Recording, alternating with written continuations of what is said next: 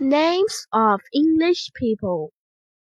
Most English people have three names a first name, a middle name, and a family name. Their family names come last. For example, my full name is James Allen Green. Green is my family name. My parents give me both of my other names. People don't use their middle names very much, so John Henry Brown is usually called John Brown.